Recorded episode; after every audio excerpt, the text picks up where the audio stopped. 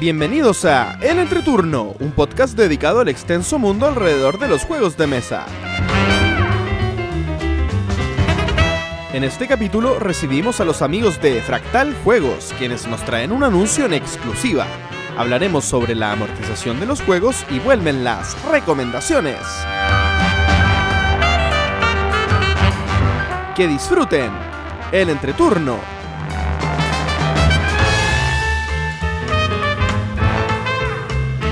Hola, ¿qué tal amigos? Mi nombre es JP Gloria. Y yo soy Pancho. y estamos comenzando el capítulo número 38 de El Entreturno. Estamos grabando el viernes 20 de abril, el capítulo que saldrá el martes 24 de abril. ¿Cómo están chicos? Muy bien. Yo no tanto. Bueno, Oh. voy a estar mejor. Estamos en la semana más terrible en mi trabajo, así que he estado saliendo tarde casi todos los días y bueno, he tenido un par de peleas con mucha gente. Pero Un par de peleas. Sí. Yo por eso digo que es muy bien, porque es viernes, ha sido una semana muy mala. Ah, yo pensé que muy bien por haber peleado. Claro, bueno, es viernes, está muy cerca el lunes, se los, se los cuento. ¿Sí? ¿No? Muy, muy pesimista de mi parte. Oye, ¿qué, qué, qué es tarde para ti? Para saber, porque yo estoy saliendo tarde también, para, para ver si es que yo estoy saliendo tarde o Como a las nueve, nueve y media de la noche.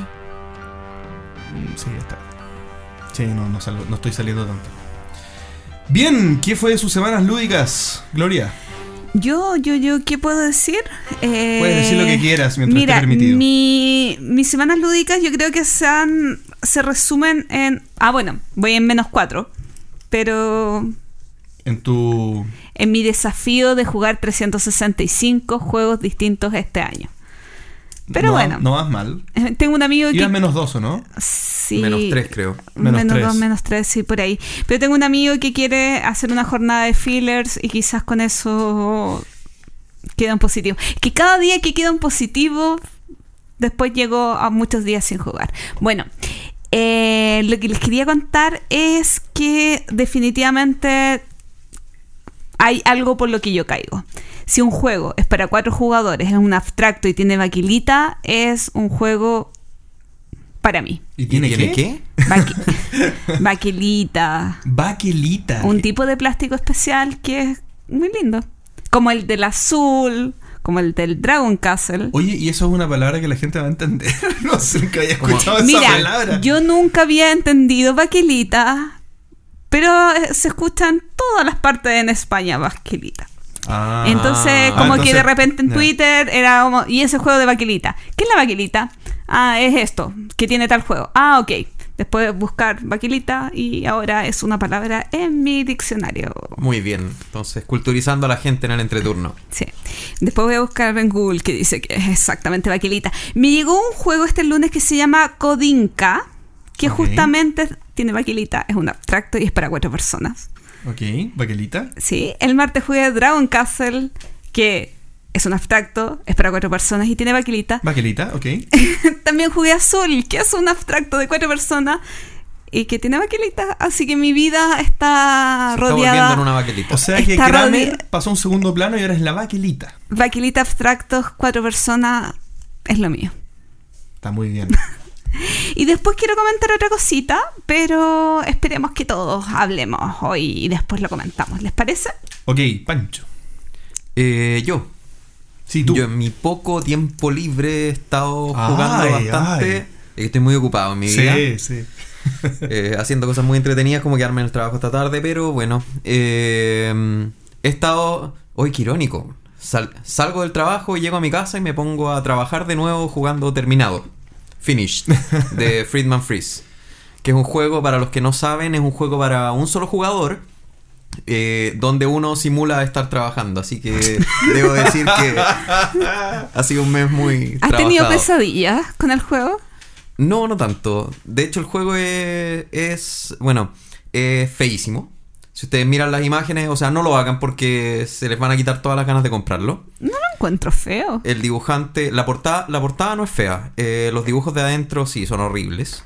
Eh, y es raro porque el dibujante Harald Lisk, que asumo que se pronuncia así, que es el dibujante de, bueno, ha hecho muchas cosas como eh, Frutas Fabulosas, eh, trabajó en el Puerto Rico, ha hecho muchos euros, eh, Castillos de Borgoña, que tampoco son los juegos más bonitos del mundo, digámoslo así. No, Castillo de Reyes horrible. Eh, Pero la portada del castillo Power Grid. o la parte de adentro. No sé qué parte, porque en la BGG como que aparece todos los dibujantes y hay muchos que... Ah. La mayoría tiene más de dos dibujos, entonces a lo mejor hizo la- los mapas de adentro, no tengo idea. Claro, claro, claro.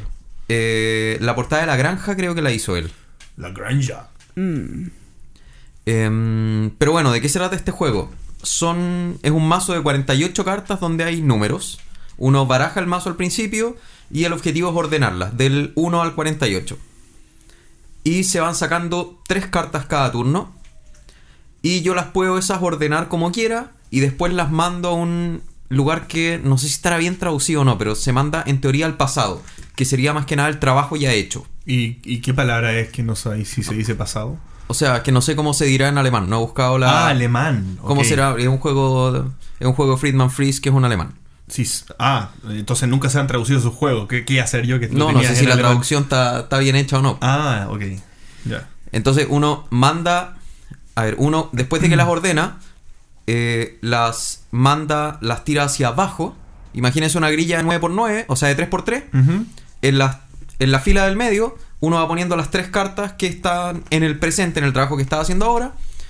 Las ordenas como quieras, puedes activar algunas de sus habilidades que te permiten sacar más cartas o mover ciertas cosas. Y después las mando al trabajo ya hecho, que es bajarlas una fila. Y se sacan tres nuevas. Hay algunas cartas que te permiten mandar al trabajo futuro, que es dejar para después las cosas y eso las tiro arriba y voy sacando tres cartas nuevas y el objetivo es dejar el mazo ordenado del 1 al 48. Esto que suena muy enredado, jugándose cobra un poco más de sentido, pero sigue siendo una cosa muy enredada y muy difícil de hacer. Es muy complicado entender cuál es la forma de pensar del juego. Eh, y por lo mismo, o sea, requiere harta concentración y harta cabeza, porque como el mazo no se vuelve a barajar, uno tiene que estar súper concentrado. O sea, yo al principio lo jugaba mirando tele- televisión, viendo alguna película o cosas así, o con, o con ruido de fondo para estar mitad concentrado, mitad no. Eh, y la verdad que es imposible ganar así. Uno tiene que estar preocupado de qué es lo que.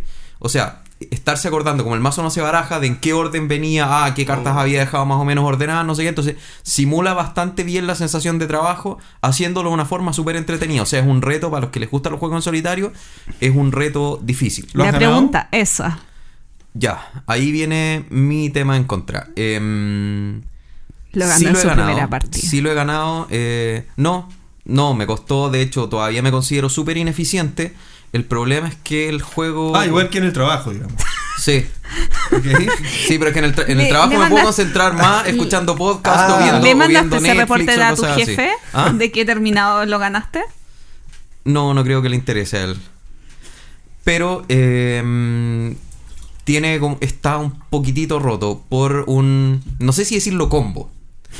Porque no es un combo, sino que es porque no es usar más de una carta, sino que es aplicar la habilidad de una carta en cierto momento indicado, ubicándola en cierta parte del mazo y con eso el juego se vuelve eterno. O sea, yo puedo. Podría pasarlo infinitas veces. Me podría pasar para ordenar mazo de 200, de 500 cartas y lo podría terminar sin problema.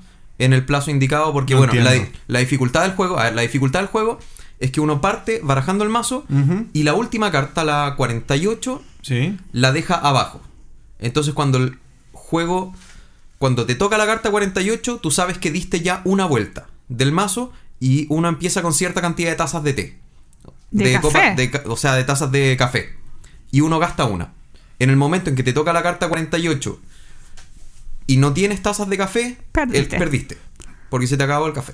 ¿Y los caramelos? En el, y bueno, y los caramelos, uno empieza entre 5 y 10 caramelos, dependiendo del nivel de dificultad también, y esos son los que te sirven para activar las habilidades de las cartas. Y hay cartas que te dan caramelos, cosas así. Ok. En nivel fácil, uno empieza con 7 tazas de café y 10 caramelos. En el nivel más difícil, uno empieza con 5 tazas de café y 5 caramelos. Yo, por usar este combo, me lo terminé con 2 tazas de café y podía haber usado una.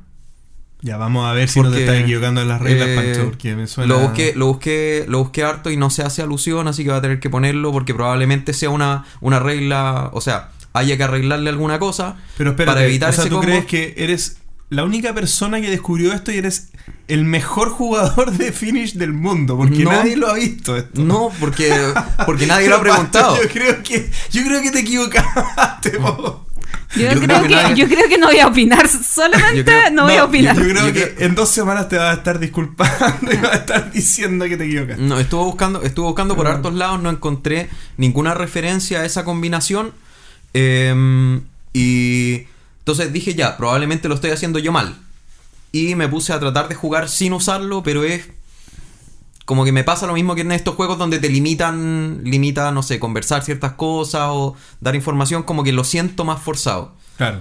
Está Así bien. que voy a esperar a ver en caso que en caso que efectivamente me haya equivocado y alguien lo haya preguntado, cosa que dudo porque en verdad revisé el foro completo. eh, o bueno, en verdad lo podría preguntar yo, pero no. Friedman Freeze, por favor, ¿puedes contestarle a Pancho? Gracias. Y eso, eh, JP. Bien. O sea, Bueno. espérate, resumiendo, el juego me parece bueno. Si les gustan los solitarios, eh, Bueno, pero un- roto. es una muy buena es una muy buena adquisición de verdad les va les va a costar porque se ref- o sea requiere un pensamiento súper abstracto y súper particular y da sensaciones buenas a pesar de que a pesar de que uno siente en verdad que está trabajando pero es, es algo entretenido es un reto súper interesante hacer o sea no lo dejo de recomendar y ojalá no se den cuenta de este combo nada más Claro, co- como no escucharon la re- como escucharon la recomendación, no van a haber escuchado la parte del combo. pero una cosa es pero no dije cuál era el combo Claro. Bien. Eso es eh, terminado.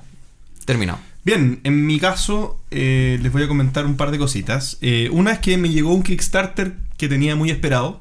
Eh, un Kickstarter que viene en dos mitades. El juego base me acaba de llegar hace unas- un par de semanas atrás y viene la expansión en algunos meses más. Me refiero a Seventh Continent. Y las fundas. Y las fundas, exactamente. Bien. Este juego lo he jugado. Bueno, a ver, ¿qué- de, de qué va este juego? Este juego se trata de. Es, es un juego en el que uno y hasta tres amigos están en una isla. Bien. Y hay una especie de historia que te sitúa en, en el marco en el que tú estás ahí por una extraña razón en un continente desconocido y, que y te acaban de maldecir. Bien. Entonces tú tienes que descubrir qué es lo que pasa y levantar esa maldición. Y para eso tú partes en un lugar en que no tienes idea de nada, por lo tanto no te queda más que explorar. ¿Bien?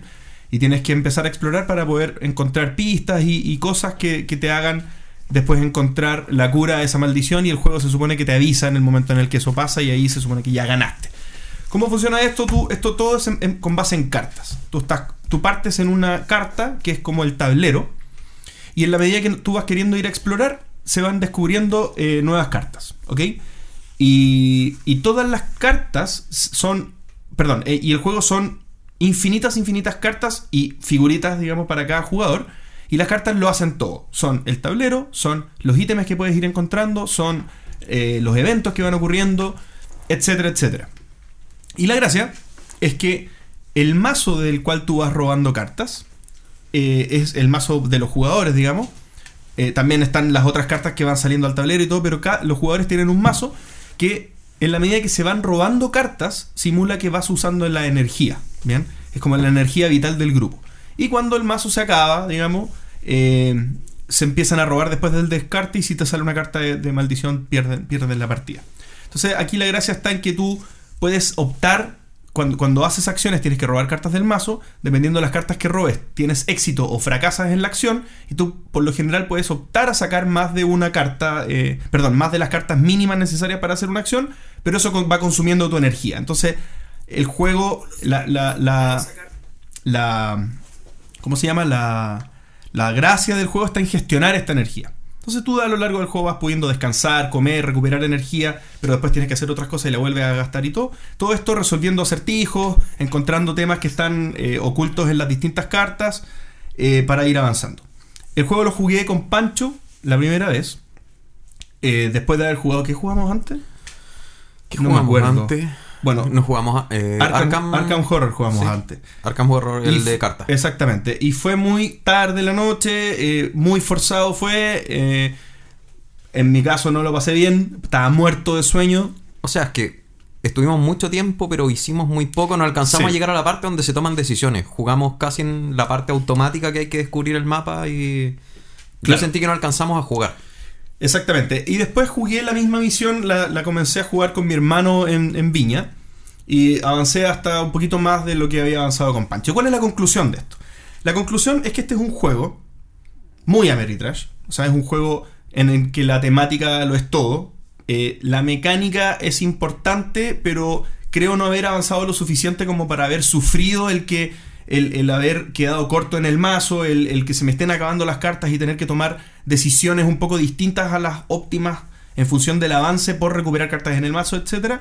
Pero el juego es muy inmersivo. Y si, y si disfrutas la, eh, la escena que, puede, que puedes imaginarte por el hecho de estar jugando un juego así de temático, eh, muy parecido a lo que puede ser un, Time. ¿Cómo se llama? Eh, time Stories, muy parecido a lo que puede ser jugar rol de repente. Eh, es un juego que también está muy comparado a los libros eh, de Escoge tu propia aventura, en el que vas leyendo un contexto bien temático y vas decidiendo a qué página vas. Si disfrutas de ese tipo de juegos, yo creo que es una muy buena idea. A mí me encantó la experiencia. Debo decir que no con Pancho, sino con mi hermano, pero no, no por Pancho, sino por la, por la, Por la comida. Por la por comida la que tenías comida, en la guata que por- te dio sueño. Exactamente, por haber comido comida china justo antes que me haya dado mucho sueño. Entonces, es un juego al que está, hay que estar muy despierto. Incluso el juego viene con una lupa, porque ¿Hay muchas de las pistas se encuentran, exacto, eh, se encuentran en detalles que están dibujados muy microscópicamente en cada carta. Entonces, es un juego en el que uno está constantemente investigando, revisando, poniendo mucha atención en las cosas que van pasando. Así que no, eh, muy buena experiencia. Lo he jugado poco. Eh, probablemente les vuelva a contar cómo voy avanzando en el tema eh, con Pancho o con mi hermano. Pero, pero eso. Con la eh, Gloria, ¿no? Es que a ti no te va a gustar, Gloria. Aparte tiene mucho inglés. Sí, pero con Pero que no uno tenga sí. inglés, con que uno sepa inglés, basta. Puede ser que una vez te acepte. Ya podríamos jugar. Lo dice con un tono de no, mejor no. es que yo creo que no te va a gustar. No, O sea, yo. no, a ver, a ver, yo sé que no te va a gustar. Pero, pero dejémoslo en que creo que no te va a gustar. Pero eso, Cu- Disculpa, ¿cuánto se demora una partida o media la partida? partida se puede demorar. Eso es un buen punto, es un punto interesante. La partida puede demorar todo lo que tú quieras. Porque en verdad. claro, la porque es una historia gigante. Claro, a ver. El juego se trata de levantar una maldición, ¿cierto? Y esta maldición podrías levantarla en varias horas. Por lo tanto, en una partida no lo vas a hacer. Pero ¿cuál es la gracia? La gracia es que tú cuando partes en una loseta, en una carta, tú empiezas a investigar y empiezas a abrir el mapa. Sí. Se empiezan a desplegar un montón de cartas. Pero después si te quieres, si quieres terminar de jugar, Solamente te quedas con la loseta donde quedaste. claro, entonces el juego dice, antes de que, de que grabes, todos los personajes tienen que reunirse en una misma loseta y todo el mapa desaparece. Sí, sí, sí, esa parte la sé. Bien, entonces en el fondo eso lo puedes hacer a los 5 minutos, o sea, da lo mismo. Ah, ya, ok. No, no es necesario. Y aparte el juego permite eh, que haya como jump in y jump out de jugadores nuevos que quieran seguir jugando o que- incorporarse o salirse. Así que igual podrías sumarte a la que ya empezamos. No, no, no haría problema. Eso es Seventh Continent. Y... Yo, mientras JP estaba contando. Ah, va a No, seguir? sí, una sola cosa más. ¿Ya? Eh, en, en algo que va a contar Gloria en un par de minutos más. Que no les voy a decir yo ahora porque lo va a contar Gloria. Ah, chuta. Ah, Cuéntame. sí. eh, Entonces nos vas a contar algo que no nos vas a contar. No, voy a porque nos lo va a contar un contar juego. Gloria después. no, Sí. no voy a, el algo y no- después yo voy a dar el contexto. Eso, en la Gloria va a contar el contexto. Pero yo, yo voy a contarles lo que jugué. Jugué Bloodburn. Ah, cierto. Bloodburn, ¿ya? Que es este juego de Eric Lang, de cartas, ¿bien? En el que todos los jugadores se van peleando por quitarle vida a los monstruos que van apareciendo, ¿bien? Entonces tiene esta típica mecánica de jugar una de las cartas de la mano boca abajo, eh, a la cuenta de tres todos revelan, y dependiendo de las habilidades, armas con las que cada uno decide entrar en cada ronda, es la cantidad de daño que le van haciendo a los monstruos para poder ir eh, almacenando ecos de sangre, que son los puntos que se van jugan- eh, eh, juntando para ganar. Eso y un par de otras mecánicas más, pero básicamente se pueden imaginar que hay cartas que tienen habilidades, que hacen cosas a los demás jugadores, etcétera, que es lo típico que podría ocurrírsele a, Eric Lang. El juego. No quiero decir que no me gustó, pero no me gustó. No, eh, no, no, no, no es que no me gustó, pero es simplecito. Es un juego tibio. eh, eh, es un juego que yo no sacaría para jugar. Tal vez diría que sí. Es un 6 para mí. Bien, es un juego que yo no voy a estar diciéndole a la gente que, que juguemos. Ah, Tiene pero una- lo estás evaluando según la escala de Borgen Geek. ¿Por qué? No, porque es, eh, va, va, va por tema de cuánto te Eso. gustaría sacarlo a la mesa. Ah, pero no, según esa escala sería un 3 para ti, más ¿Por o qué? menos. No, No, no, no. no. No, no, no. Es un juego que aprueba. Es un juego que yo podría jugar. Pero no Pero- está en tu lista de lo más deseado y tratarías de buscar otro dentro de las alternativas si te lo ofrecen. Exactamente. Y la razón principal es porque es demasiado simple. Los juegos de cartas me, me gustan con un poco más de, de, de- de cosas, digamos, de, de- de- adicionales, no sé cómo decirlo. Y lo otro es que lo encontré demasiado guiado. Me costó eh, estar en la posición en la que yo estaba frente a mis cartas y yo dijera, estoy entre cuatro cartas y las cuatro tienen una buena posibilidad de darme algo distinto en la, en la partida. Como que siempre sabía lo que tenía que jugar. Eh, Pero mira, según la escala de Working Geek, un 4 es no tan bueno. Eh, mm, no, me, no me cautivó, pero podría, podrían convencerme de jugarlo en alguna ocasión. Ya. Ya. bueno, pero es que yo no lo dije el, te, queréis tener ese capítulo, todos los capítulos, Pancho. Yo creo que tenemos que dar vuelta a la página, pero según mi punto de vista, la nota es la nota. Es un 6 en escala de notas eh, que aprueba. Tú cuando te sacas en el colegio, bueno, pero es que no van a entender lo Ya no importa, sigamos. Ya, yo les quiero contar qué fue lo que pasó esta semana y por qué JP probó ese jueguito. Y eh, también contarles eh, dónde yo probé Dragon Castle porque todavía no llega a Chile. Y Pancho, ¿qué tú jugaste? ¿Qué jugaste tú? Yo, ¿Qué tú jugaste, chico? yo bueno, tú sacaste fotos. Sí, y jugué frutas fabulosas, pero no alcancé a disfrutarlo gracias a Gloria, que me quitó la magia del juego. ¿Por qué? Porque jugamos, me puse a jugarlo. eh, Porque la Ketty no, no siguió. Claro, Ketty, se levantó, después eh, llegó Gloria y estábamos jugando con Axel los tres. Terminamos una partida y yo dije, ya, pero juguemos la siguiente para ver cómo evoluciona, que eso es lo entretenido del juego. Y la Gloria se para y se va a jugar Dragon Castle de nuevo, no sé qué. No, pero ahí tuvimos una reunión. Bueno, Ah, les quiero contar que el día martes estuvimos en el... Bueno, algunas personas que ya nos siguen en redes sociales pudieron ver videitos y fotos. Estuvimos en el lanzamiento del showroom de SkyTip. Recordar que SkyTip es una distribuidora de juegos de mesa acá en Chile que distribuye principalmente Asmodee, Ava y no sé si algún otro juego. Hasta el momento creo que más que Oca. Eh, y que nos estuvieron mostrando a la ábranse las comillitas, prensa especializada, eh, los juegos que tienen ahora en su catálogo y los juegos que vienen eh, para sus próximos lanzamientos.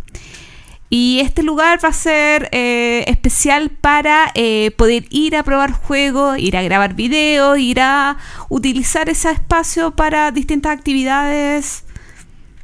Eso. Chicos, Sí, un, algo que, que todavía eh, no sé si es un misterio, pero, pero hablando como del potencial que este lugar podría tener para la gente que se dedica más, más fuertemente a los juegos de mesa, como eh, nosotros y, y otros, otras personas que, que tienen programas o que, o que son eh, que cubren, digamos, como medios, digamos, este, este mundo. eh, hasta dónde puede llegar no tengo idea. O sea, Sí, eh, y fue súper simpática la experiencia, fue muy agradable compartir, no sé, por ejemplo, yo pasé por varias mesas, me reí mucho, Ujú. conversé con varias personas, estaba Juan Luis, que fue Sí. un- entrevistado por nosotros hace unos capítulos, estaba Ketty. estaba Ketty, estaba Axel, eh, habían otros chicos que tienen un canal de YouTube, eh, Games and More. sí, no los he visto. Así que estuvo simpática la experiencia. Pancho, ¿tú qué opinas? A mí me llamó la atención que, bueno, era una sala no tan grande, pero habíamos mucha gente ahí y yo creo que hace mucho tiempo que no iba a un evento. Y eh, normalmente en los eventos yo me dedico a conversar y a hacer más como... Y a comer. eh, no, principalmente a conversar. Ok. Y eh, me llamó la atención que aquí yo quería empezar a conversar con gente y no se podía, porque estaban en verdad todos jugando. Todos. Todos, todos, todos jugando. Sí. Pero es que la idea del evento era que nosotros probáramos en exclusiva juegos antes que llegaran al mercado. Estamos hablando de que estos juegos eh, los trajeron en avión y todavía no llegan los barcos con el stock. Mm. ¿Azul no estaba en Chile? Azul no estaba. A ver, Azul yo me lo traje de Canadá, otras personas se lo trajeron de otros lugares. eh, y llegó un pequeño cargamento también, pero comprado por una tienda. Azul no estaba oficialmente en Chile. No estaba la edición en español que salió hace muy pocas ¿Y semanas fruta también. fabulosa? Frutas fabulosas. No tengo claro si había llegado antes a Chile. Claro. Yo lo había jugado porque Axel lo tiene. Porque ya está en entre juegos. Ah, no lo tengo tan claro. Fue No, yo lo juegos tengo recién. clarísimo, Ah, porque yo lo está. tengo comprado recién, está en la bolsita. Ah, ya. Sí, puede ser que no haya sido tan novedad. Pero si, si recuerdas, no estaba en las mesas frutas Ah, fabulosas. No, yo lo pedí. ser. Yo pedí Pancho lo pidió especialmente. Ah, Pancho. Regalón. Muy Oye, bien. yo quiero comentar otra cosita más que si bien es solamente mía, salió en un video el otro día, ayer, Muy bien. en un video de Debir que estaba, hizo... Eh, se con- Se contactó con algunas personas para promocionar todo lo que viene la próxima semana, que es el Tabletop Day. Así que si alguien quiere verme hacer el ridículo, No, pero Gloria, por favor. Está todo muy bien hecho. eh, está por ahí compartido el video donde muestra el desorden de mi casita. Así es. Ya, muy bien. Yo respondiendo a lo que, a lo que me habían dicho, eh, revisé de nuevo, ahora un poco más lúcido el- la página y efectivamente está la corrección del, del error que hay en la BGG. Eh, aún así he ganado dos veces sin usarlo, pero... ah, eh, es un error. Eh, sí, es una... eh, sí, es Eh, una- disculpa, es un- estamos es que hablando de una terminado del nuevamente. terminado, sí. Sí, sí. Del terminado. Me, me releí las reglas, de hecho está el manual como editado y todo, así que ya. Eso. Eh, así que, bueno. Sigo, sigo recomendándolo. Es entretenido. Es una sensación extraña jugarlo. Pero si les gustan los solitarios, les va a gustar. O sea, si son capaces de jugar cualquier otro solitario. Eso sí, ah, recomendación. En la caja dice 30 minutos por ningún lado. O sea, ¿Una más? una hora de ser. Ah. Es que hay que, hay que pensar mucho. Hay que pensar mucho, mucho. Ujú.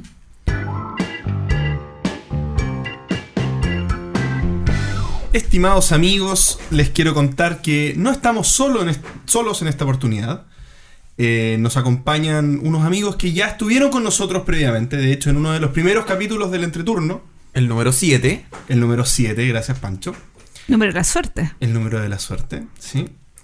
Eh, me refiero a los amigos de Fractal Juegos, José Manuel Álvarez y Jorge Larraín. Hola, Bienvenidos chicos. Muchas gracias. Muchas gracias por la Costó invitación. el, el apellido. Con todo el apellido. Es que uno se sabe los nombres, los apellidos, los tiene que leer. Es que tu apellido tu amigo. extranjero. Yo me consideraba tu amigo.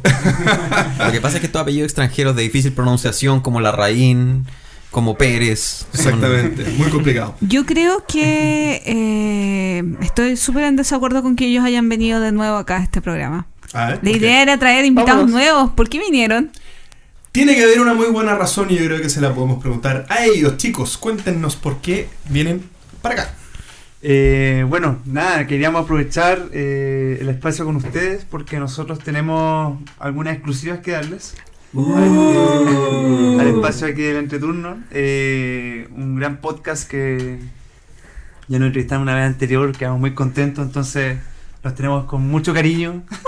Son nuestros regalones, le queremos dar dulcecitos.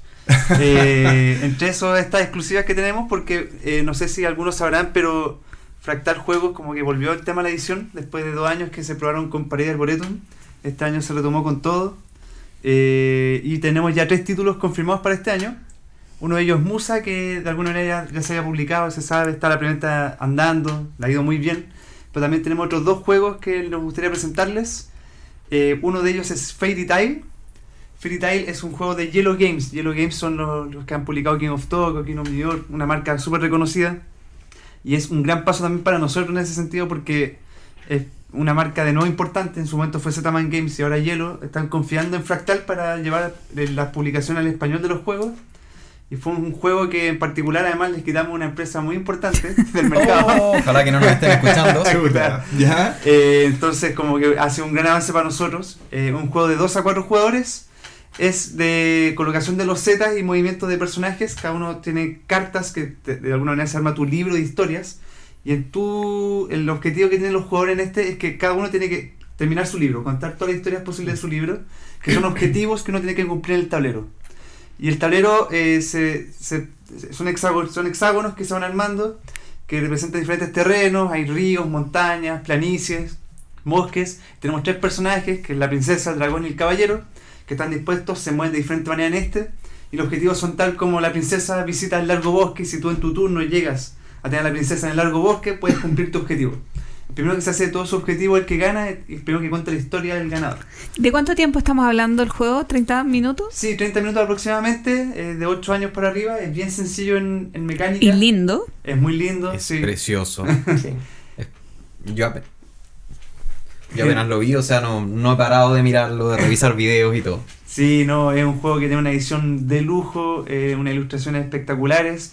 Y es de los creadores de, no sé si ustedes lo conocieron, pero Elysium, este juego de cartas bien Mm. famoso que hubo como hace tres años, de los mismos creadores de este juego. Y es una de las grandes apuestas de hielo para este año. De hecho, entre las cosas que se andan rumoreando, y que lo, están, lo quieren posicionar como candidato al Spiel des Jahres en la categoría de infantil. Uy. Y de hecho Tom Basel en su review que tiene de Dice Tower habla de que es un posible juego candidato a esa categoría y también apostaba fichas a que podía pasar eso. Wow. Entonces estamos muy emocionados con Fairy Tail. Y el otro título que tenemos es uno de una editorial más independiente, no es Yellow Games, pero es una editorial que va a dar que hablar. eh, es Jelly Bean. Jelly Bean. Eh, ellos, con ellos vamos a publicar la versión en español de The Lady and the Tiger, que acá lo llamaremos La Dama y el Tigre. Está basado en, un, en una historia que se llama La Dama o el Tigre, entonces lo vamos a mantener el mismo, la misma traducción que la traducción que tiene el libro. Eh, es un juego que tiene la particularidad que, bueno, primero fue un gran éxito en Kickstarter, y en segundo lugar, eh, es un juego que de muy pocos componentes, una caja muy chica, pero que tú con ella puedes jugar seis minijuegos presentes. En la edición original eran 5, pero nuestra edición va a agregar, va a tener una sorpresita hecha por nosotros.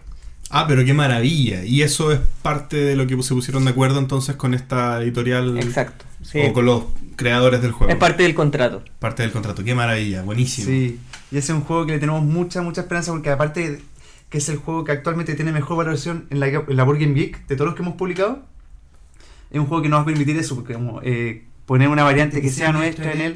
Y este, ojo, que no es el típico juego como el Double que dice que incluye cinco juegos en uno y en verdad es el mismo, juego de diferentes maneras, sino que son puros juegos muy distintos eh, para cantidad de jugadores distintos. Hay modos solitarios, hay modos puzzles, hay modos laberintos, hay modos... Son muchas mecánicas distintas en el mismo juego y la nuestra también va a ser muy distinta a la que tiene el juego en sí.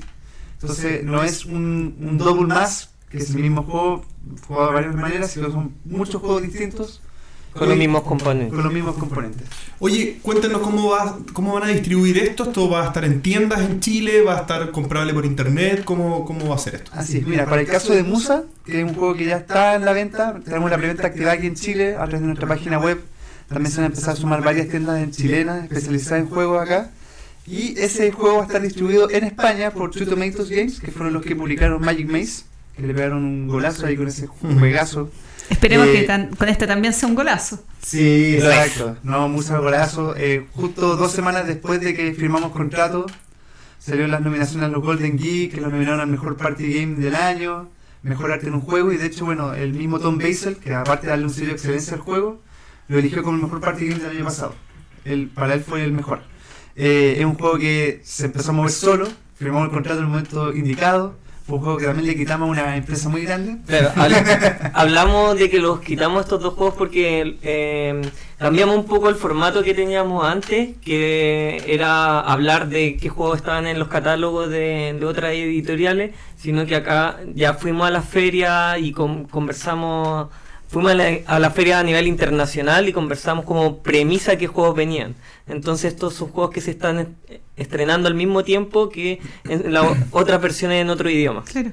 Sí, porque decir que tú fuiste a ese en el año pasado a hacer negocio. Claro, y, y es lo que se viene de ahora en adelante. O sea, estamos yendo a todas las ferias para siempre traer eh, un estreno en conjunto con otros países.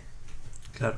Y estamos hablando de títulos bien fuertes acá, por lo menos con Fairy Tail y, Y. Muse, que son juegos que ya dan que hablar, han tenido harta Claro. tribuna en Dice Tower, son Sí. juegos que ya Entonces, tienen su nombre. Ahí, ahí, eh, se juega como una especie de carrera entre las editoriales donde encontramos todos que creemos que es lo que va a ser, eh, va a impactar. eh, y va a ser el juego que todo el mundo va a querer jugar en el futuro. Y in- intentamos hacernos con esos títulos antes de que lo hagan los otros. Sí. Y además aquí hay una historia muy interesante con Musa, sobre todo, que es como el hit que estamos teniendo ahora. eh, que bueno, de hecho, como confidencia, mandamos a hacer 3.000 copias y se vendieron 2.500 a los dos días, entonces tuvimos que aumentar. Y de hecho, ya estamos quedando cortos de nuevo porque la preventa se está moviendo muy bien. Pero aquí la, la, la parte entretenida que hubo con Musa es que nos eligieron a nosotros por una razón muy particular. Sí. Eh, la razón por la que nos eligieron a nosotros como Fractal en la edición española es que nosotros vamos a publicar una expansión exclusiva de Musa con, hecho con artistas latinoamericanos, Mm. con una variante de juego importante que también te va a permitir jugar tanto el, este Musa, que todavía no te ponemos nombre, pero es como el Dixit Odyssey del Dixit. Nosotros estamos haciendo el Musa, en este caso, que se va a poder jugar por sí solo, como también se va a poder jugar como expansión y combinación con el básico.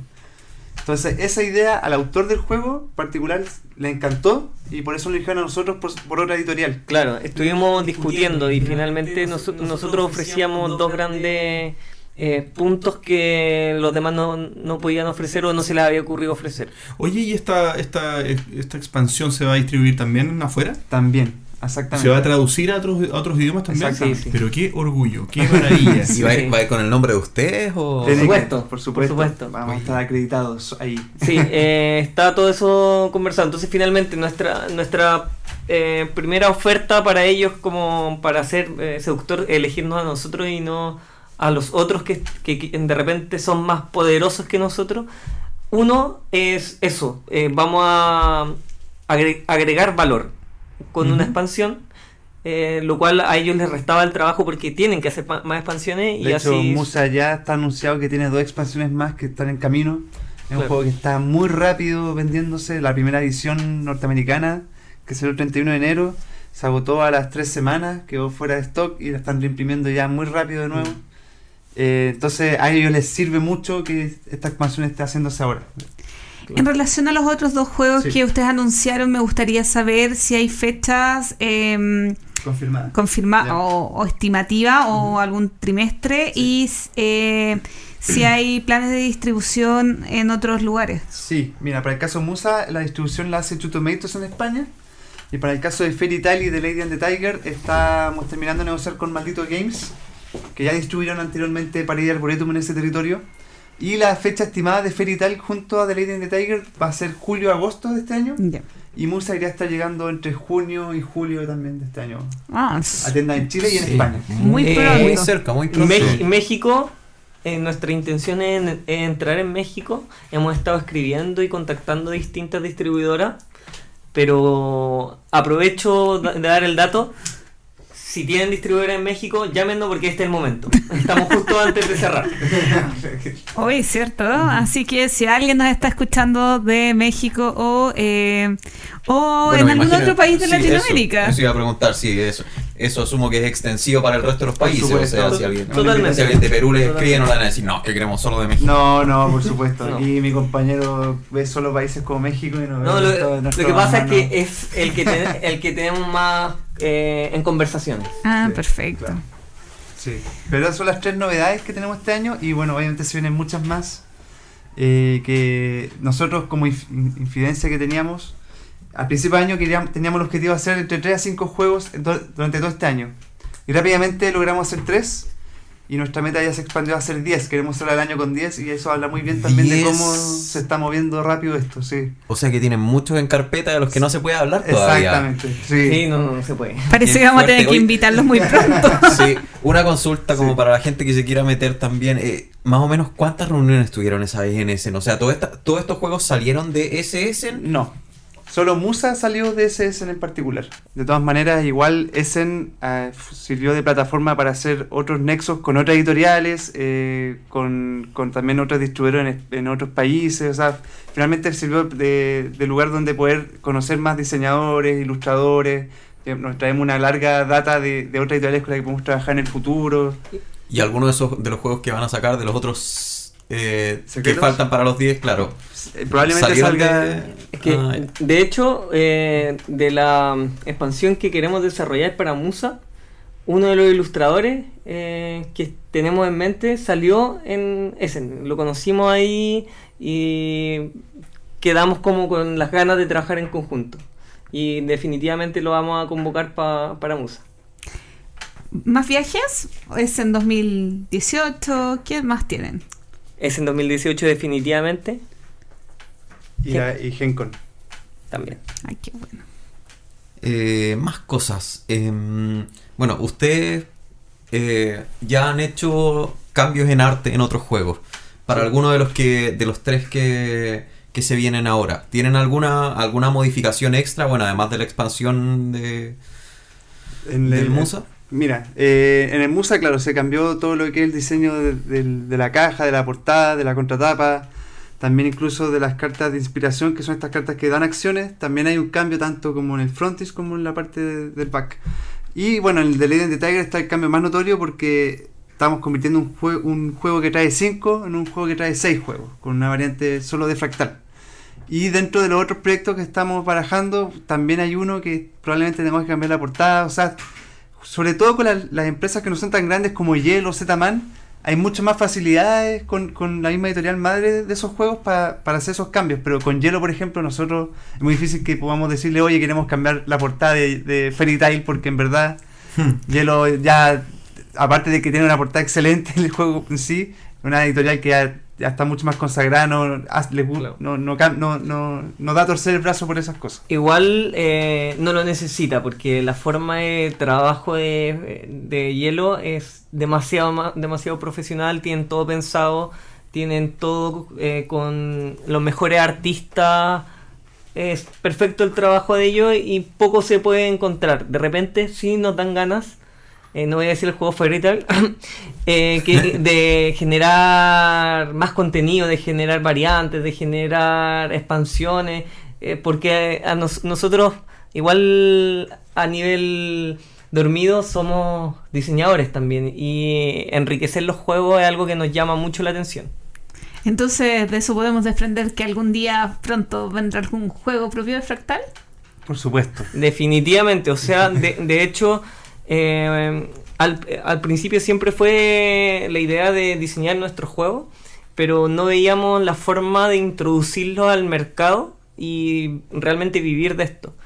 Fractal es un poco eso, es, es poder eh, empezar a monetarizar, eh, Capitalizar la imagen. claro, capa- capitalizar en, en juegos y todo eso. Y luego de que nos eh, tengamos una editorial, una marca que tiene cierto valor y prestigio, eh, empezar de a poco haciendo modificaciones en juego, agregando a sus expansiones para finalmente ya, ya cuando tenga- tengamos apertura a otros países como diseñadores, poder meter nuestros títulos desde el comienzo a España, desde el comienzo a México, eh, desde el comienzo a Perú, pero también a países de habla inglesa y japonesa y francesa y. Claro. Ahí la manera que estamos usando eh, es colgarnos ya primero de franquicias, hacer esta expansión de Musa hecha por nosotros, este minijuego de Lady and the Tiger, y ya en el futuro crear juegos completamente nuestros. Que están escondidos, pero están como proyecto ahí Sí, puliéndose. de todas maneras. Muy bien. Cuando hablaron de Musa dijeron que ustedes tenían dos ventajas. Una era la mini expansión que hicieron. La segunda no sé si la nombraron. ¿Era el, era el nuevo arte para la portada o...? No, eh, el arte para, para la portada de hecho es algo que nosotros empezamos a buscar desde que lo obtuvimos y encontramos que ese era un deseo en común con la versión en italiana, eh, la versión en, en italiano y eh, encontramos que ellos ya habían trabajado un arte nuevo y, y nos quisimos sumar a eso. Eh, pero lo que nosotros of- ofrecimos que no se lo puede ofrecer nadie más es eh, una entrada muy fuerte a lo que es América Latina. Mm. Eh, porque entrar a España es, es- es más simple. Eh, entonces a ellos les conviene que lo editen Américo- gente de América Latina, donde va a entrar en miles de unidades desde el comienzo. Si no, llegarían solamente 100, 200 unidades. Igual yo también agregaría una tercera cosa que no mencionó Coque. Eh, nosotros eh, tomamos una variante que hizo el mismo creador del juego, que está sola en la Board Game Geek, y lo traspasamos a esta versión impresa oficial. Pedimos permiso para insertar no solamente la regla que ya venía en el Musa, sino que insertarle esta variante que había hecho el autor por otro lado, que no estaba en, el- en la edición impresa de Musa. Y eso también le encantó. Y de hecho, ahora todos los países están replicando lo mismo, están incluyendo esta variante que decidimos que nosotros que había Claro. que poner también. Es que es una variante que eh, lo que pasa es que el juego tenía un- un- eh, dentro de todas las cosas buenas que se hablaron tenía una gran crítica y era la fluidez que tenía el juego como que mientras unos jugaban los otros estaban Esperando. esperando. Y eh, el diseñador del juego había sacado una versión avanzada que permitía que todos jugaran al mismo tiempo lo cual mejora mucho el juego. Eh, no hay tantos momentos de espera. Eh, y nosotros que andamos pendientes de cada uno de nuestros juegos, estudiando y viendo qué ha salido, qué comenta la gente, encontramos esta variante que estaba muy por debajo. Nadie la había, la había tomado, la rescatamos, era del mismo autor, así que pedimos permiso, como les contaba José, y actualmente está en todas las nuevas ediciones. Sí. Buenísimo. Una cosa que no me quedó clara. eh, la- esta expansión de Musa va a venir en un set aparte, o sea, yo me compro o Musa o Musa expansión. Sí, así es. O sea, poder jugar independiente sin, sin necesidad de tener el otro. Esa es la, la Ya, idea perfecto. principal. ¿Y esa expansión tiene nombre, así como Todavía consulta No, de no, todavía primicia? no, ¿Y fecha? no. Fecha esperamos para fin de año, pero tampoco está completamente cerrado. Sí. Pero vamos a pensar en ponerle el entreturno. Sí, porque hay que decir que yo estaba muy atenta escuchando lo que decía Coque, eh, que decía que uno de los problemas era de repente que más de un jugador, que, que en, en el tiempo entre un jugador y otro, Tiempo muerto. o sea, entre turnos. Y yo decía, chuta, están quitando el entreturno del juego, no puede ser, no puede ser. Sí, pero definitivamente eh, las dos son buenas experiencias, depende de lo que uno quiere, porque cuando hay entreturnos se genera más, eh, como es un party game, se genera esta vía social entre medio del juego y del otro se genera una experiencia más inmersiva en el juego. Somos poco inversivos. Fantástico, entonces para fin de año estaría pensando esto, pero por lo pronto nos quedamos entonces con esta primicia absoluta, con esta exclusiva. Eh, Repitamos los nombres de los traer- juegos. Eso, Sí. eso voy a hacer. Nombres de, y fechas. De traer estos juegos, eh, Musa, ¿cierto? Que es este juego que ya está en preventa, ya tienen anunciado en la página, vamos a decir el nombre de la página también. Fairy Tale, que el nombre se mantiene. Se mantiene, Entiendo porque que en ese, en ese caso particular no podemos traducir en español el mismo juego de palabras que tiene en inglés. Perfecto, y, Y el otro es... Este se escribe Tile de Loseta. Claro, no T-I-L-E. Sí. No de, no de cuento ni de, Claro. ni de cola. Es un juego de palabras que tiene. Y la, la dama La, y de- el tigre. la dama y el tigre, exactamente. Y la, la dama y el tigre también. Mm. Bien, entonces las fechas serán. Eh, Musa llega en junio-julio Bien, y eh, Fairy Tail y la dama y el tigre a estar llegando entre julio y agosto. Tanto a Chile como a España. perfecto. Entonces entre junio y agosto estos tres maravillosos juegos traídos por Fractal Juegos. Muchísimas gracias chicos por habernos acompañado, por traernos esta exclusiva. Eh, Palabras para cerrar. No, muchas gracias por el espacio. eh, le tenemos mucho cariño a ustedes, así que felices con ustedes de, de entregar estas noticias. Sí, eh, yo también quería agregar de que finalmente nosotros empezamos ahora a editar más juegos de manera más rápida porque decidimos enfocarnos en esto como nuestro único trabajo. Eh, nos dedicamos al tiempo 100% y eso fue una decisión difícil porque es dejar el trabajo estable por un, por un emprendimiento, como se dice mucho ahora. Eh, ¿Y por qué lo cuento? Porque atrévanse. Onda, llamo a todo el mundo a que se atreve, se atreva a explorar y aunque no sea lo más seguro, eh, a veces uno se encuentra con buenas sorpresas y eso es lo que nos hemos encontrado ahora. Nos está funcionando muy bien, lo hemos pasado increíble, eh, podemos jugar mucho en nuestro trabajo, nos desvelamos también, pero, pero jugamos, lo pasamos bien, hacemos lo, lo que nos gusta. Y creemos que hacemos un buen impacto también eh, al transmitir esto a otras personas y hacer que lleguen los juegos más fuertes a América Latina principalmente. Y si quieren conocer los secretos de Fractal, escuchen el capítulo 7 del entreturno. Perfecto. Sin duda, un gran aporte, chicos, que se estén dedicando tiempo completo. Los felicito, ¿eh? que sigan así, ojalá les vaya muy bien. Nosotros Gracias. seguimos entonces con el resto del programa.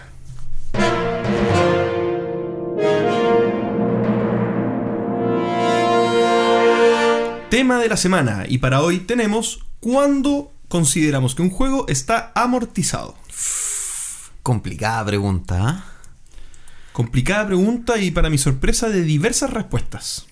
¿Sabes qué? Me llamó muchísimo la atención todo lo que participaron en redes sociales. Yo creo que más de 15 personas escribieron su, sus opiniones sobre cuándo consideran amortizados los juegos. Así y, es. y es- y fueron respuestas súper, súper variadas. Sí. Sí. Pero yo antes que nada les quería preguntar a ustedes primero si consideran que es correcto pensar en amortizar un juego o no, o si lo tienen en algún momento en mente, porque es como una conversación previa, ¿o no? Yo creo que en algo... Sí, yo creo que hay veces... Esto es parte del tema igual, porque yo creo que el hecho de pensar en, en que se amortiza un juego, algo de como... De, de, de preocupación por el dinero que has gastado hay. Porque si en el fondo tú eh, te compras algo que te gusta mucho y no piensas en que ese algo lo tienes que amortizar, sacarle provecho dado que gastaste mucha plata, simplemente consideras per se que es algo que estás aprovechando, no estás pensando en parcelar ese, ese usufructo por una cierta cantidad de días o cierta cantidad de años, qué sé yo. Eh, yo lo he hecho con algunos juegos. Mm. Yo creo que también depende del valor del juego. Por más que eh, no, no sea tan real eso, pero no sé, un filler que me cueste 10 dólares, eh, si lo juego una vez, en realidad no me va a doler quizás no volverlo a jugar, por más que esa partida me costó 10 dólares. Pero Claro. si pensamos en, no sé, un Gloomhaven, imagínate a alguien que le haya dado una sola partida con ese valor, o, o Kickstarter de 300 dólares. No sé, yo me cuestionaría no jugarlo al menos 10 veces en un año. Claro, yo, yo creo que hay un tema también. Bueno, eh, es entrar en materia. Sí, un poco- pues, sí, entremos en materia. sí, yo, no, yo, está bien.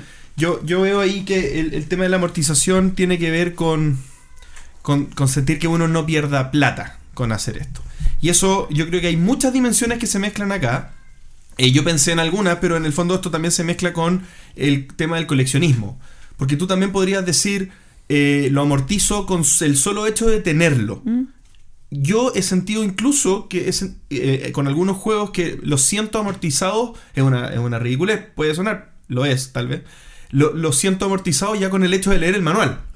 Porque el mismo, el mismo hecho de leer el manual a mí de verdad me, me- me- me transporta a, a la idea de jugar el juego y eso me entretiene muchísimo. Lo siento como estar leyendo un libro. Pero ¿y eso te pasaría, por ejemplo, si estuvieras leyendo el manual de internet o si te lo hubieras impreso? Es buena pregunta. Es raro, pero yo siento más placer tal vez el hecho de sacarlo de su caja, leer el manual. Destroquelar el juego. Claro. O no pero- pero- necesariamente. no necesariamente, de hecho los dejo troquelados los juegos. Eh, yo, para mí el tema es, qué raro, mira, yo lo, lo que me voy derecho a sacar el manual. Y el hecho de y el manual puede ser denso, pero si el juego me entretiene teóricamente, voy leyendo el manual muy a gusto, lo leo en dos noches de repente porque me da sueño, qué sé yo, y ese momento lo disfruto mucho. Y yo, yo ya siento que el juego es mío, ya siento que, que, que, que pagué bien por el juego. Es que, claro, puede ser eso, puede ser como más el hecho de como la posibilidad de poder jugarlo, independiente que no te vas a levantar a las 12 de la noche después de leer el manual a jugar, porque además es- probablemente estás solo, no va a despertar a, a- a más gente para ir a jugar, pero es el hecho de que lo tienes ahí versus si lo hubieras impreso en internet, que todavía no es tuyo. O sea, si tú, independiente si te gusta o no, tú no puedes ir a jugarlo, porque no lo tienes. Claro, claro, claro. Ay, no sé, yo no pienso mucho en el valor de los juegos, tampoco porque compro juegos caros. O sea, mm, creo nunca haber pagado 60 euros por un juego. Entonces, al ser de menor valor, es como te digo, como eh, la sensación de un filler, por más que sea un juego de 50 euros y no sea un filler, eh, me da la impresión de que en realidad no necesito sacarle muchas partidas para... para mm, o, el, o el solo hecho de tenerlo ya me hace feliz. Pero Eh, es con lo que conversamos el otro día. Eh, eh, creo que era cuando hablamos del coleccionismo. El mirarlo es parte de... De la amortización. Es parte de la amortización. Sí, yo estoy, estoy de acuerdo. Y yo también tengo otra, otra manera de ver lo que, lo, que, lo que dices tú, Gloria, para mí es como el contexto general. Y hay otra parte del contexto general que va como en, el, en la inversión que hace uno en el hobby, en general. Porque ahí yo también digo, eh, Antes yo tenía una moto, la tuve que vender porque no, no me da.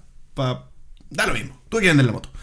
Y la moto era cara, la mantención de la moto era, era cara, eh, la plata que tenía que pagar mensualmente por la moto era, era harta plata. Pero, pero yo pensaba en que la moto en sí me daba mucha felicidad, porque yo la ocupaba, me encantaba andar en moto y todo. Cuando yo veo los juegos, lo veo como una moto. Todos los juegos, para mí son la moto. Bien, entonces mi colección sería la moto y entran y salen juegos. Y, y yo tengo más o menos determinado un, gasto mensual porque para mí es relevante el hobby. Y eso para mí es la mantención de mi moto. Yo, y yo ya, yo lo que hago es amortizar mi colección. Hay algunos juegos que se juegan más, como Gloomhaven, que está, como juego individual está ultra amortizado, ya por mil. Y hay otros juegos que se juegan menos y que tal vez está la esperanza de que algún día los voy a jugar. Pero yo no siento esa ansiedad de, pucha, no le he sacado partido. O sea, para mí es costumbre ya, ya está, ya está acá. Es que yo, para mí el no le he sacado partido no tiene relación con el valor. eh, Con el precio. Con el valor monetario del juego. Precio. Tiene val- sí. Tiene eh, no le he sacado el jugo porque me gusta y quiero jugarlo más. Claro. Pancho, tú estás medio calladito. Sí, es que estaba pensando en, en el tema, claro, sí es porque uno puede intentar ponerse muy objetivo o muy subjetivo dependiendo y bueno, queda súper patente en las respuestas que nos dieron. Porque hay gente que, hay gente que lo ve eh, por horas jugadas, por cuántas veces lo he sacado, y hay otra gente que dice yo por el hecho de comprarlo nomás. Pero eh, finalmente mi tema, o sea... ¿Puedo decir mi opinión sí, favorita? sí, obvio.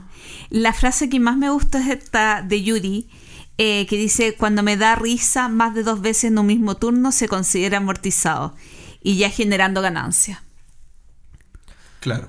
A mí me... Ta- ta- es, una, es una visión no, no monetaria, porque en el Eh, fondo no, no encontré- numérica. Lo encontré muy linda porque en realidad cuando un juego, quizás no risa, pero cuando te hace sonreír, cuando te hace eh, que tu corazón lata, cuando es como... o, bueno, siempre el corazón late, pero que late un poco más emocionadamente porque el juego realmente te abrió las pupilas y quieres volverlo a jugar.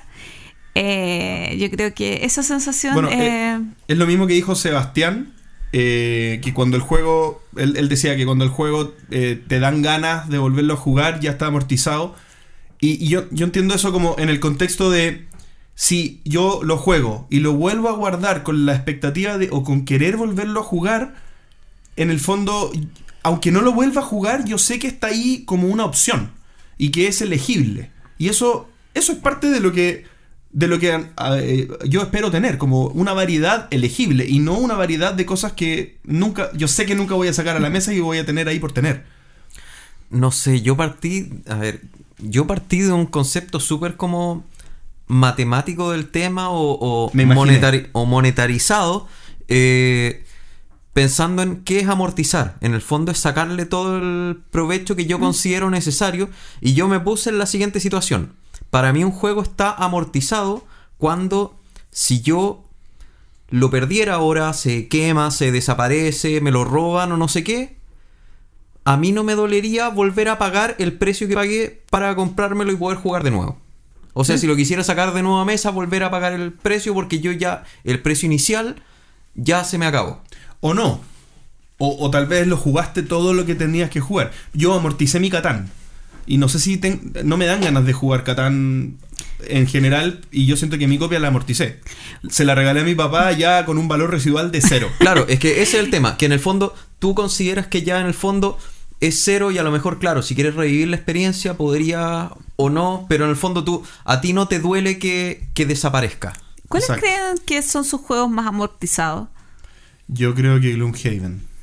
¿En serio? Porque Sí. ¿cuántas partidas le has dado? ¿20? Eh, 25. A tres jugadores. 25 a este 25 juntas. Y, y a este, con- contando el, Ah, el no, no, anterior. no, 25 en total. Eh, Eh, como supongamos- 23. será. Ah, lo que pasa es que JP ten- tuvo la primera edición y cuando salió la ya edición supongamos que revisada son se lo compró 30 también. aventuras. ¿Cierto? 30 aventuras. Más o menos, sí. A tres personas. Estamos hablando de 90 partidas. 90 partidas personas. Sí, o sea, Sí, 90 no- personas disfrutando el juego. Sí. O- asumiendo que. sí, sí, sí, se entiende, se entiende. Entonces, igual te sale más de un euro por persona. Ujú. Claro, pero es que la amortización no, eh, no Claro. es indiferente a lo que te gusta el juego. Y las partidas no duran una hora. Claro, es que dependiendo de Claro, o si sea- lo consideramos eh, eh, eh, dólar por partida, dólar por persona, Ahí- por tiempo. Ahí hay muchas como Hay muchas variables. Presu- per- claro, pero hay muchas variables que son como comunes en el hobby y a mí me llaman la atención. Primero, que la gente tome en cuenta la cantidad de partidas. Yo, por ejemplo, si intento eh, darle algún sentido a la amortización, para mí sería más importante el tiempo que la cantidad de partidas. Porque, por ejemplo, es distinto eh, jugar una partida que duró 3 horas o 5 horas en el caso de algún Wargame o algún Twilight Struggle versus jugar una partida de un eh, Super Rhino. Discúlpame que ahí te contradiga, pero y, y cuando tenga un jugador con AP y cuando yo, eh, ¿cómo se llama ese juego que es largo que te gusta a ti, JP? Eh, ¿Cuál de um, todos? que el- yo me demoré 5 horas en Ah, jugarlo, eh, Ages. Ages. O sea, claro, porque yo me demoré en jugarlo 5 horas, lo amorticé más. No, pues ese juego es para 3 horas. O sea, Claro. Claro, pero asumiendo, sacando la P. y, Sa- y saca- sacando, el aprender jugando las reglas. Claro. Sí, pero finalmente lo que, lo que yo cuento ahí son horas de diversión. Si el juego duró más o duró Claro. menos, mientras yo lo pasé relativamente bien. Bueno, si el juego era malo, lamentablemente, o sea, el costo se me va a cero porque probablemente no lo voy a, no lo voy a querer sacar más. El costo, sí. O sea, el, el, el- el valor Residual. residual se me va a cero.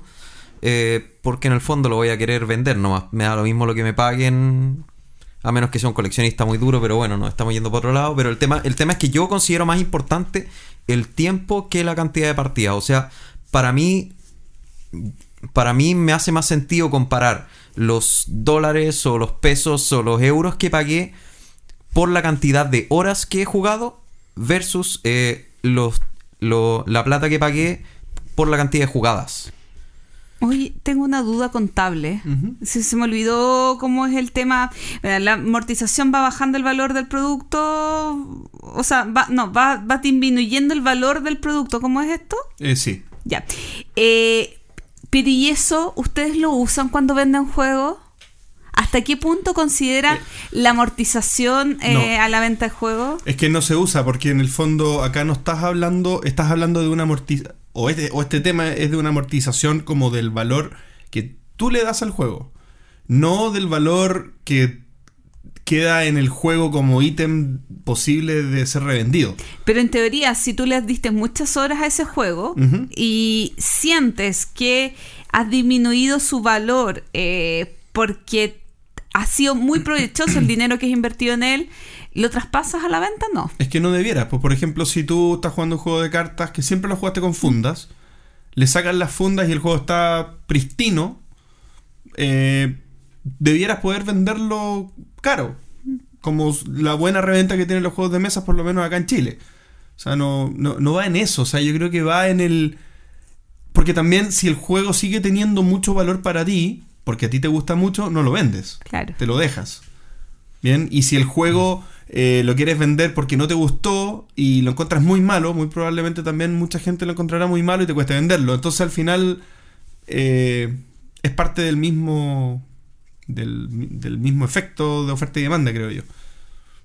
Claro, o sea, por ejemplo, eh, yo igual intentando matematizar esto, consideraba también el precio venta y en el fondo decía eh, las horas, o sea, el precio, el precio que yo pagué, el precio de, que- de compra, eh, las horas que lo jugué y el precio venta, que eso me hagan una, una diferencia. O Claro. sea, la diferencia, no sé, si lo compré a 60 y lo vendí a 40, quedan 20. Y ese 20 lo divido en la cantidad de jugadas que, que hice y eso me da que me dé algún precio. Claro, no sé quién es la persona que. eh, ahí, Gloria, si me puedes ayudar, de alguien que decía que dividía el precio en dos y que consideraba que.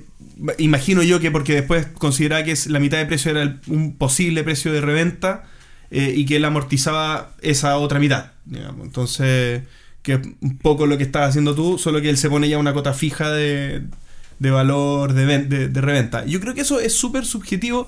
Yo creo que todo este tema de la amortización nace eh, por la necesidad de sentirnos conformes con una inversión que uno hizo sobre algo.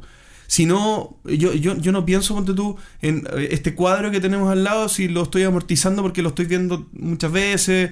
No, no, hay cosas que uno no se pregunta si, se- si las está amortizando. Entonces, ¿por qué nos preguntamos si amortizamos los juegos? Porque ha sido el tema de la semana más respondido por los Sí. auditores. Por ejemplo, en Twitter nos comentaron, yo parto de que si he de pensar en amortizar un juego, eh, como que vamos mal. Ese es el tema. ¿Quién dice eso? Paz. Paz, eh, una Para ti también, hermana.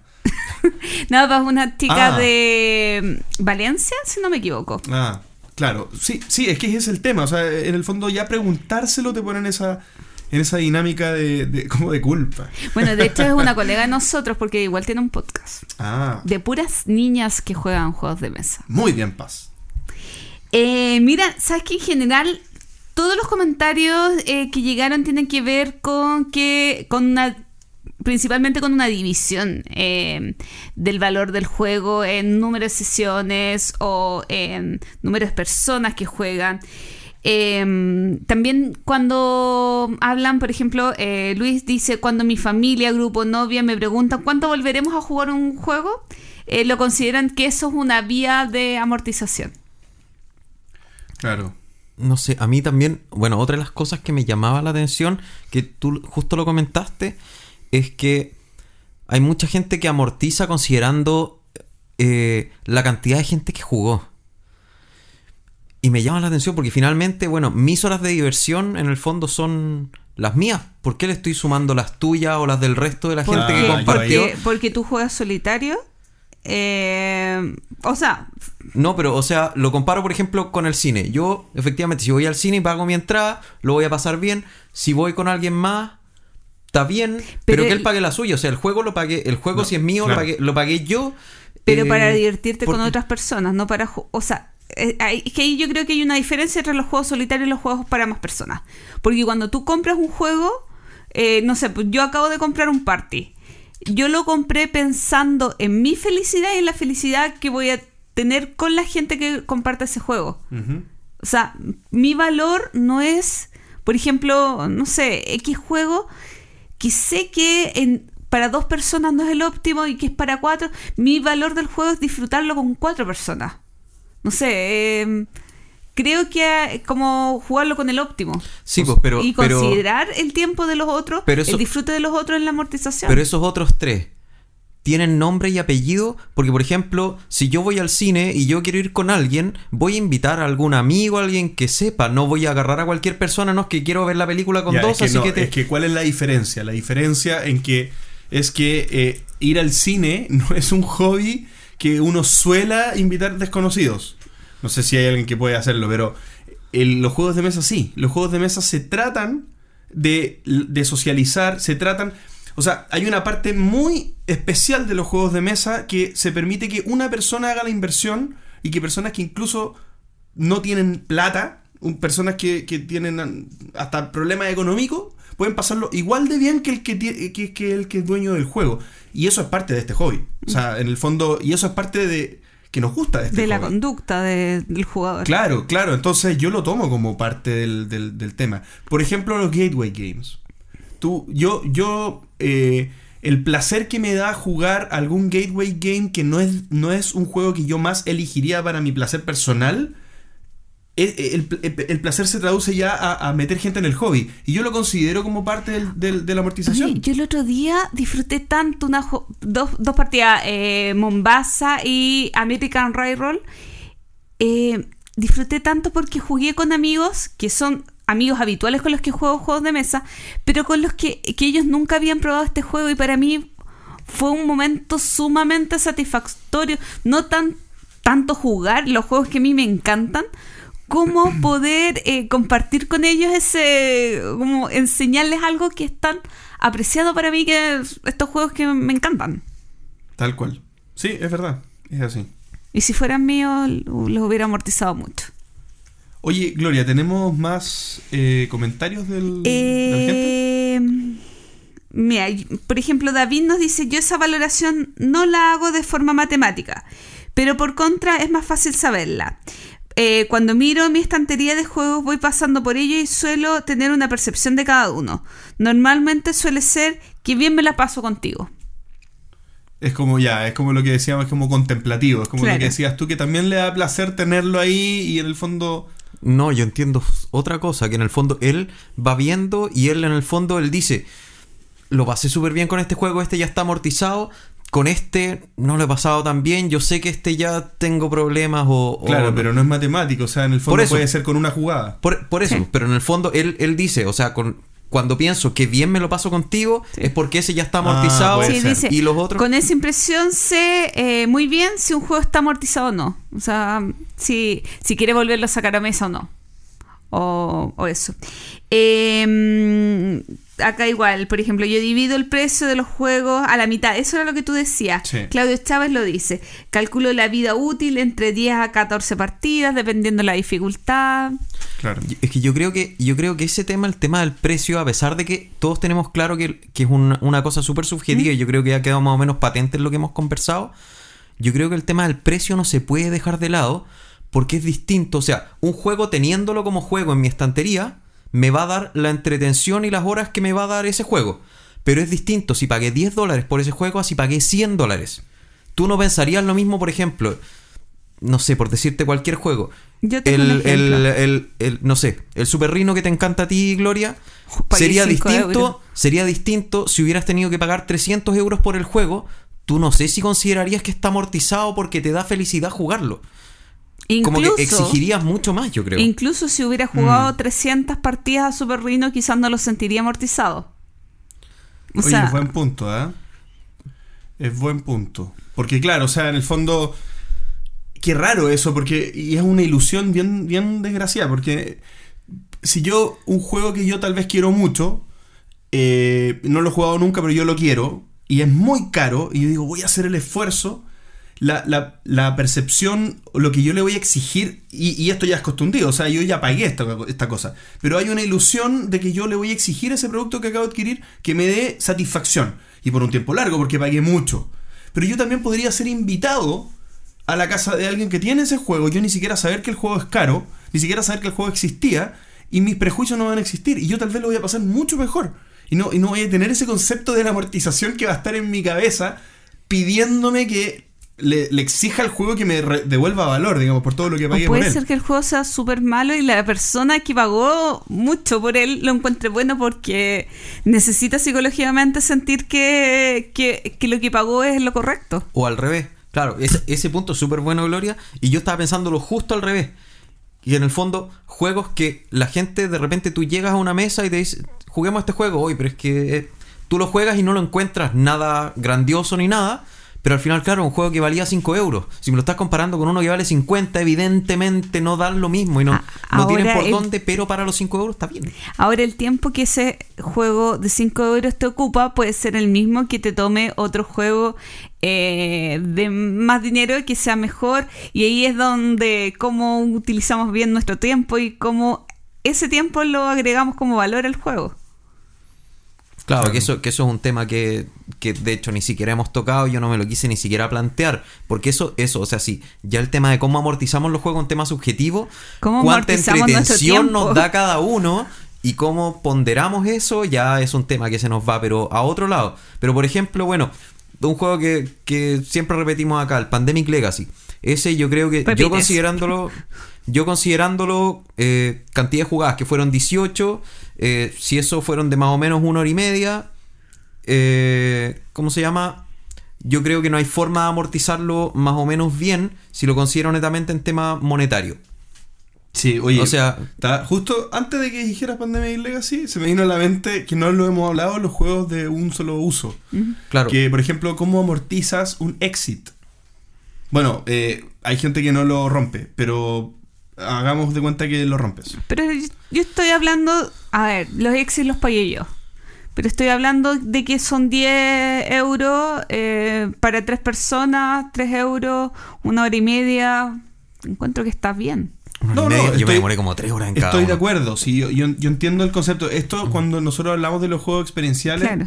hablamos de esto mismo, hablamos de, de- lo comparamos con eh, que en el fondo dijimos, que un poco la comparación no era otros juegos de mesa tradicionales, sino que era con idas al cine, con eventos distintos. Entonces, la, la, termino el tiro. La amortización de, la, de un juego que tiene un solo uso no es comparable a la amortización de un juego que uno espera que tenga una vida, una, rejuga- una rejugabilidad. En el fondo uno está pagando como El vivir la, el el vivir la, vivir la historia, experiencia el- y se amortizó en la pasada. Y si no creo que se amortizó, entonces nunca más me tengo que comprar otro éxito. Súper cortito saliéndome del tema. eh, comentar que sali- ah, se abrieron unas salas de escape acá en Santiago. Ah, sí. Lo podemos mencionar Ahora. ahora. como lo estamos haciendo. Por supuesto, ¿no? Es, es que a propósito de amortizar juegos Legacy es muy parecido. es muy parecido. Y eso, Eh, No sé si hay ¿qué más comentarios del Sí, público. sí, yo creo que había hartos, ¿o no? Sí, hay hartos, pero es que muchos se repiten. Son muy, por ejemplo, Kitty dice, en mi grupo con, eh, con la segunda o la tercera partida eh, ya se siente que lo tienen amortizado porque considera que están un poquito enfermos. Claro, es que Palabras yo creo, textuales. Yo creo que sí, o sea, podríamos intentar mirar el, o sea, las distintas visiones. Por ejemplo, la, la visión de Ketty es como la, la que tú hablabas de la moto. Que en el fondo ella tiene el hobby y el hobby es una cosa, no es un juego particular y voy gastando para mantenerlo y que el hobby se mantenga dándome a mí estas emociones nuevas, estas todas estas sensaciones y no me interesa repetir 80 veces el mismo juego está la visión más monetaria de que, bueno, a cada parte de la inversión le tengo que sacar el rendimiento correspondiente. Y está la otra parte que en el fondo es 100% subjetiva o, o más de piel, que en el fondo yo por el hecho ya de haberme comprado el juego y de tenerlo y de poder mirarlo, eh, ya lo siento amortizado. claro, hay, hay un tema que, que me rondaba un poco y es el tema del costo hundido. Costo hundido es un concepto que en el fondo es, decir que una cosa Lo que yo gasté ya está pa- gastado. Lo que ya gastaste ya está gastado y no hay una necesidad de rescatar valor de algo que ya se pagó porque ya está hecho la salida de plata, digamos. Entonces yo digo, yo no siento un deber de amortizar todos mis juegos. No me siento con el deber. Pero, pero sí hay un deber de mantener, eh, de no para mí, digamos. Mantener números acotados de... Claro, o sea, de no acumular por acumular. Entonces, de algo que yo sé que no voy a amortizar más, ¿para qué lo tengo? En el fondo, pero yo tengo que estar seguro, y aquí volvemos al tema del coleccionismo, pero son temas que van muy de la mano. Bien, entonces, en el fondo, como no me siento con ese deber, eh, perdón, de amortizar, sí siento que me puedo desprender de juegos, muy fácilmente. Solo cuando sé que no soy yo quien lo tiene que amortizar, sino otra persona. Alguien que lo quiera disfrutar más, como un cuadrópolis, por ejemplo, no sé. Yo te A ofrecí mí- cambio por el cuadrópolis. Sí, a mí, a mí me Oh, pasa verdad. a mí me pasa harto eso o sea, es que eh, yo claro dentro de todo no vendo tantos juegos pero sí ciclo muchos juegos porque eh, voy comprándome y voy regalando mucho pero se lo voy regalando a gente que yo sé que lo puede usar o a sobrinos o a hijos de no sé quién o a amigos que están empezando en el hobby eh, y para mí claro si me pusiera a buscarlo más monetariamente, probablemente le podría sacar, o sea, lo podría poner a, a la venta. Y ya, o sea, por experiencia propia, tengo claro que un juego con el 30% de descuento ya se vende, pero en nada. En nada, o sea, es increíble. En Eso, nada de tiempo. Eso es, sí, eso es otro tema que podríamos empezar a hablar, que es el precio de los juegos de segunda mano. Que podríamos Claro. empezar a hablar en otro, en otro capítulo, a eso me Sí, refiero. ah, sí, sí. Eh, pero bueno, cuéntenos en el fondo qué, qué piensan ustedes, qué tipo de... o cómo lo ven. ¿Cómo lo ven? Porque me llama la atención la cantidad de visiones que hay. A mí no se me habría pasado por la cabeza tantas cosas. O sea, yo empecé con un tema muy matemático y apenas empezamos a hablar, me cambió totalmente el switch.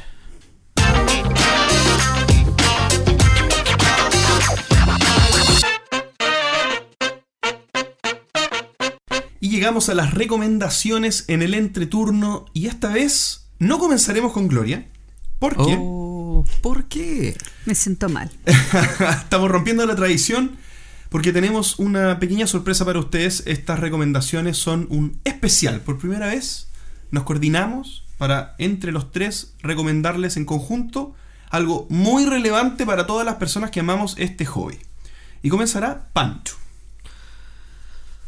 Para comenzar, entonces, yo les quería recomendar que este sábado 28 de abril, a todos los que estén en Santiago de Chile, eh, asistan al Tabletop Day que se va a organizar en el Centro Cultural España por parte de Skyship.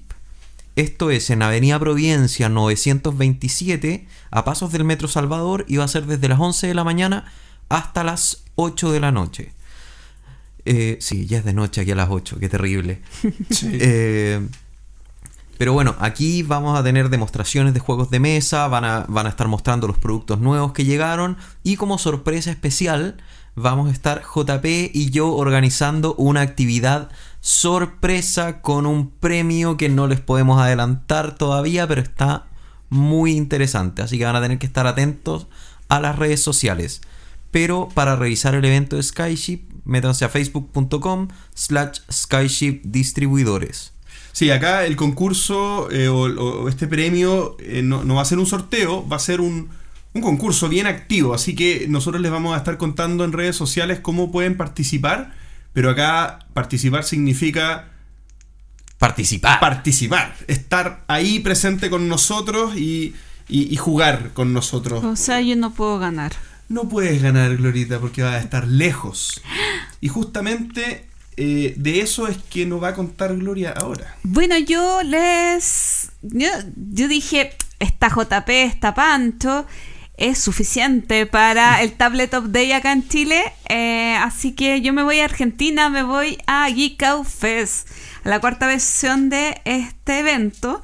Así que si ustedes están en Buenos Aires, en Argentina, búsquenme y me dicen hola. Les cuento, bueno, eh, este evento también se organiza el 28 de abril desde las 14 hasta las 21 horas, según el evento que aparece en Facebook. Y eh, bueno, tiene entrada liberada también como los otros eventos de mm, el otro evento que nombró Pancho y les cuento que van a haber juegos gigantes, eh, una ludoteca de más de 300 juegos, autores de juegos españoles y también un invitado internacional. Y eh, muchas, muchas, muchas cositas muy divertidas. Así que si están por Buenos Aires, pasan a decirle hola a la Glorita. Así que el entreturno se reparte geográficamente para tener una cobertura completa. Bueno, no completa, pero, Cero completa. pero lo que nos da, lo que nos da, lo que nos da. Están caros los aviones ya. Y me toca a mí. Y como este es un especial, yo también voy a comentarles algo bien utilitario del, del, del Tabletop Day. Y es para todas las personas que no están ni en Santiago ni en Buenos Aires para que puedan encontrar el lugar propicio para celebrar el Tabletop Day. Dos direcciones eh, para que ustedes puedan buscar.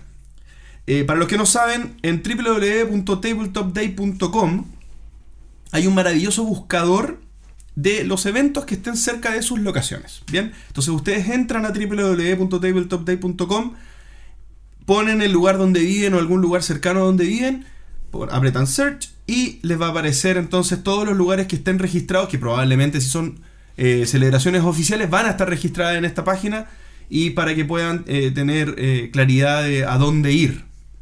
Y si no son, o sea, y si no están registrados en esa página y tú tienes una organización, oh, perdón, tienes un evento para el Tabletop Day, puedes agregarla. O si sabes de alguno. Claro. Exactamente. Y ya un poco más local para los amigos de Chile, eh, pueden acercarse a devir.cl y Devir, eh, como eh, siempre lo hace, apoyando está también en este evento eh, distintos eventos, digo, a lo largo de Chile. Así que también con más detalle para los amigos de Chile pueden revisarlos en devir.cl. Y así finalizamos este capítulo y va a venir un capítulo muy entretenido el próximo, parece. Porque vamos a contar nuestra vida lúdica en estos dos eventos.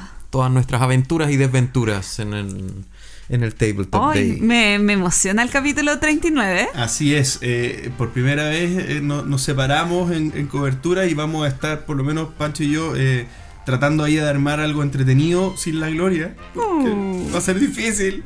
Vamos a ir a ver cómo lo hacemos sin... Oye, yo ya, ya tengo comprometido un chip argentino, así que pretendo estar grabando alguna cosita en vivo por allá. Así y es. diciendo por lo menos, estoy viva, estoy viva. Así es. Así que eso, búsquennos en los dos eventos. Espero de verdad que, que nos encontremos con la mayor cantidad de gente posible. Eh, quedan muy invitados tanto a la Geek Geek Out Fest como al Tabletop Day en el Centro Cultural España y a todos los lugares porque esto lo tenemos que celebrar en conjunto en todos los lugares que se pueda. Bien, y con eso terminamos el capítulo número 38. Muchas gracias por escucharnos. Hasta la próxima. Chao. Adiós. Gracias por escuchar El Entreturno. Y recuerden, envíenos sugerencias de historias relacionadas con sus vidas lúdicas. Pueden ser de terror, tragedia, graciosas o hasta de traición. Recuerden también escribirnos para participar en nuestra sección El Entreturno Responde. ¿Y ustedes? ¿Cuándo dan por amortizados sus juegos? Envíenos sus comentarios al correo elentreturno.gmail.com. Además, envíenos preguntas o temas que quieran que conversemos en el programa. Síganos en Facebook, en Twitter, en Instagram y suscríbanse a nuestro canal de YouTube. Escúchanos en dos semanas más en nuestro próximo capítulo de El Entreturno. Gracias de nuevo y hasta la próxima.